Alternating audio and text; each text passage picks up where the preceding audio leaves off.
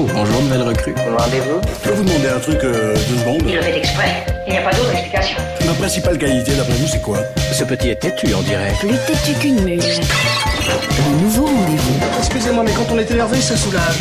Tout de suite, c'est la chronique énervé et têtu de Romain Burel en partenariat avec têtu.com. Ce soir, direction Direction le bois de Boulogne où euh, en août dernier, du 16 au, au 17 août, euh, Vanessa Campos, une travailleuse du sexe transgenre, a été assassinée. Euh, depuis, les prostituées ont peur, elles se sentent menacées par des agresseurs qui ne sont pas nécessairement des clients, mais des gens qui voient en elles des proies faciles. Pécha a 33 ans, elle est elle-même travailleuse du sexe occasionnel. Depuis plusieurs années, elle pratique les arts martiaux. Elle a décidé d'apprendre aux TDS, c'est-à-dire aux travailleuses du sexe, à se défendre avec des techniques d'autodéfense féministes. Alors j'ai commencé à animer des, enfin à organiser des ateliers d'autodéfense par et pour les TDS en 2015 quand j'ai fait la connaissance du STRAS, le syndicat du travail sexuel. Euh, à l'époque, je pratiquais quelques arts martiaux et je me suis dit qu'à cet endroit-là, il y aurait peut-être moyen de construire quelque chose. J'avais bien compris que euh, les TDS étaient euh, victimes de violences. La particularité de ces ateliers d'autodéfense par et pour les TDS, ça va être les temps qu'on passe à échanger des expériences. On compare nos stratégies, on y réfléchit, on essaie de, de comprendre qu'est-ce qui marche, qu'est-ce qui marche moins. Euh, chacune peut apporter aussi son expertise euh, selon où on travaille. Les, violences qu'on rencontre ne sont pas forcément les mêmes si on travaille euh, au bois de Boulogne en extérieur et si on travaille en appartement. Voilà, on va pas être dans, dans les mêmes contextes en fait. Alors ces ateliers d'autodéfense, ils répondent à un vrai besoin, ce que nous explique Ramona, une femme transgenre d'origine brésilienne, ancienne prostituée et aujourd'hui membre de l'association Accepté. En tant qu'ex-TDS, j'ai connu aussi la violence au bois de Bologne. J'ai pas connu la violence dans l'appartement, mais j'ai connu de violences euh, dans la rue. On n'est pas là pour euh, se faire battre, on n'est pas là pour se faire piétiner pour des agresseurs.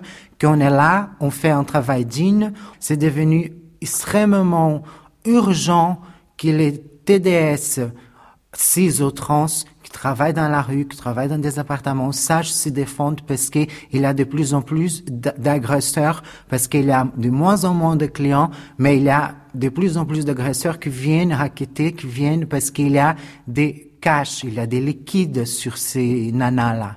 Alors ce que nous explique aussi Ramona, c'est que les situations dangereuses, elles se sont accentuées depuis la loi de 2016 qui pénalise les clients de prostitution. Alors Pécha va former Ramona et d'autres filles à des cours d'autodéfense pour qu'elles, à leur tour aussi, elles apprennent ces techniques à d'autres travailleurs du sexe. Mais ces ateliers ne sont pas une fin en soi. Ces ateliers aujourd'hui, c'est une réaction euh, d'urgence. On ne voit pas ça comme un- une solution sur le long terme. On fait ça parce que là, ça devient hyper important, euh, urgent, c'est une question de survie en fait que de se préparer à se défendre. On a des collègues qui sont assassinés, on a des collègues qui sont euh, violentés. C'est quand même une réalité qu'il faut pas oublier, c'est extrêmement grave. On attend du gouvernement en fait qui se responsabilise à un moment donné, qui réfléchissent, qui ouvrent le dialogue avec les TDS elles-mêmes pour voter des lois qui euh, arrêtent de nous criminaliser et qui nous donnent accès aux droits du travail, comme tout le monde. Si on a accès aux mêmes droits que tout le monde, on sera beaucoup moins vulnérable, donc beaucoup moins susceptible d'être victime de violences. Une réaction peut-être, Laetitia Carton, Pierre Salvadorine? Bah moi, pour avoir fait ces stages d'autodéfense féminine, je peux que euh, que les conseiller à toutes les femmes, mais aussi les, les hommes d'ailleurs. Enfin, je trouve, moi, ça m'a donné une, une une confiance en moi qui me permet aujourd'hui d'intervenir quand je suis face à d'autres situations de violence, chose que je ne faisais jamais avant.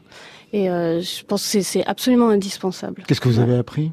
Bah, je- à me défendre et aussi à, à croire en la, ma capacité à pouvoir le faire. Parce que souvent on se dit c'est c'est ça le souci de base. C'est qu'on se dit bah non je vais je vais me faire taper dessus. Et, et j'ai bien vu avec le voilà, l'expérience que même aujourd'hui des interventions que je fais face à des débuts de conflits ou de disputes où je m'interpose même physiquement euh, par exemple entre j'ai vu un, un homme en train de commencer à frapper sa femme sur une plage ça a désamorcé direct le conflit et il a arrêté tout de suite donc c'est vraiment utile enfin je peux que le conseiller à tout le monde Ce que vous dites, c'est très important parce que les, les, les travailleurs du sexe disent justement que, bon, évidemment, ça leur permet de se défendre en cas d'agression. Euh, mine de rien, c'est déjà très important, mais aussi ça leur, ça leur donne une confiance en elles. Et en plus, elles s'occupent les unes des autres, ce qui est quand même une donnée assez intéressante dans ces cas-là. C'est tout ce qu'on leur souhaite, en tout cas. Pierre Salvadoré Non, ce qui me touchait d'abord en écoutant très simplement, c'est les, échanges d'informations. Quand elle dit si t'es dans un appartement, ils, échangent des trucs. Il y a un truc de, de solidarité euh, que je trouve beau. C'était très émouvant à, écouter. Et puis il y a cette idée que quand on, criminalise, on, fragilise. Voilà, ces gens, on, les fragilise pour des raisons totalement absurdes. Et donc ils sont obligés presque de se constituer en groupe de force comme ça. je ne vais pas dire milice, mais ils sont obligés de se défendre eux-mêmes, ce qui est quand même pour moi totalement invraisemblable. Quoi. J'imagine que la suite de ce reportage est à retrouver sur euh, Tétu. Ouais, une super, un super reportage euh, signé Rosane Le Carboulet qui est à retrouver sur tétu.com.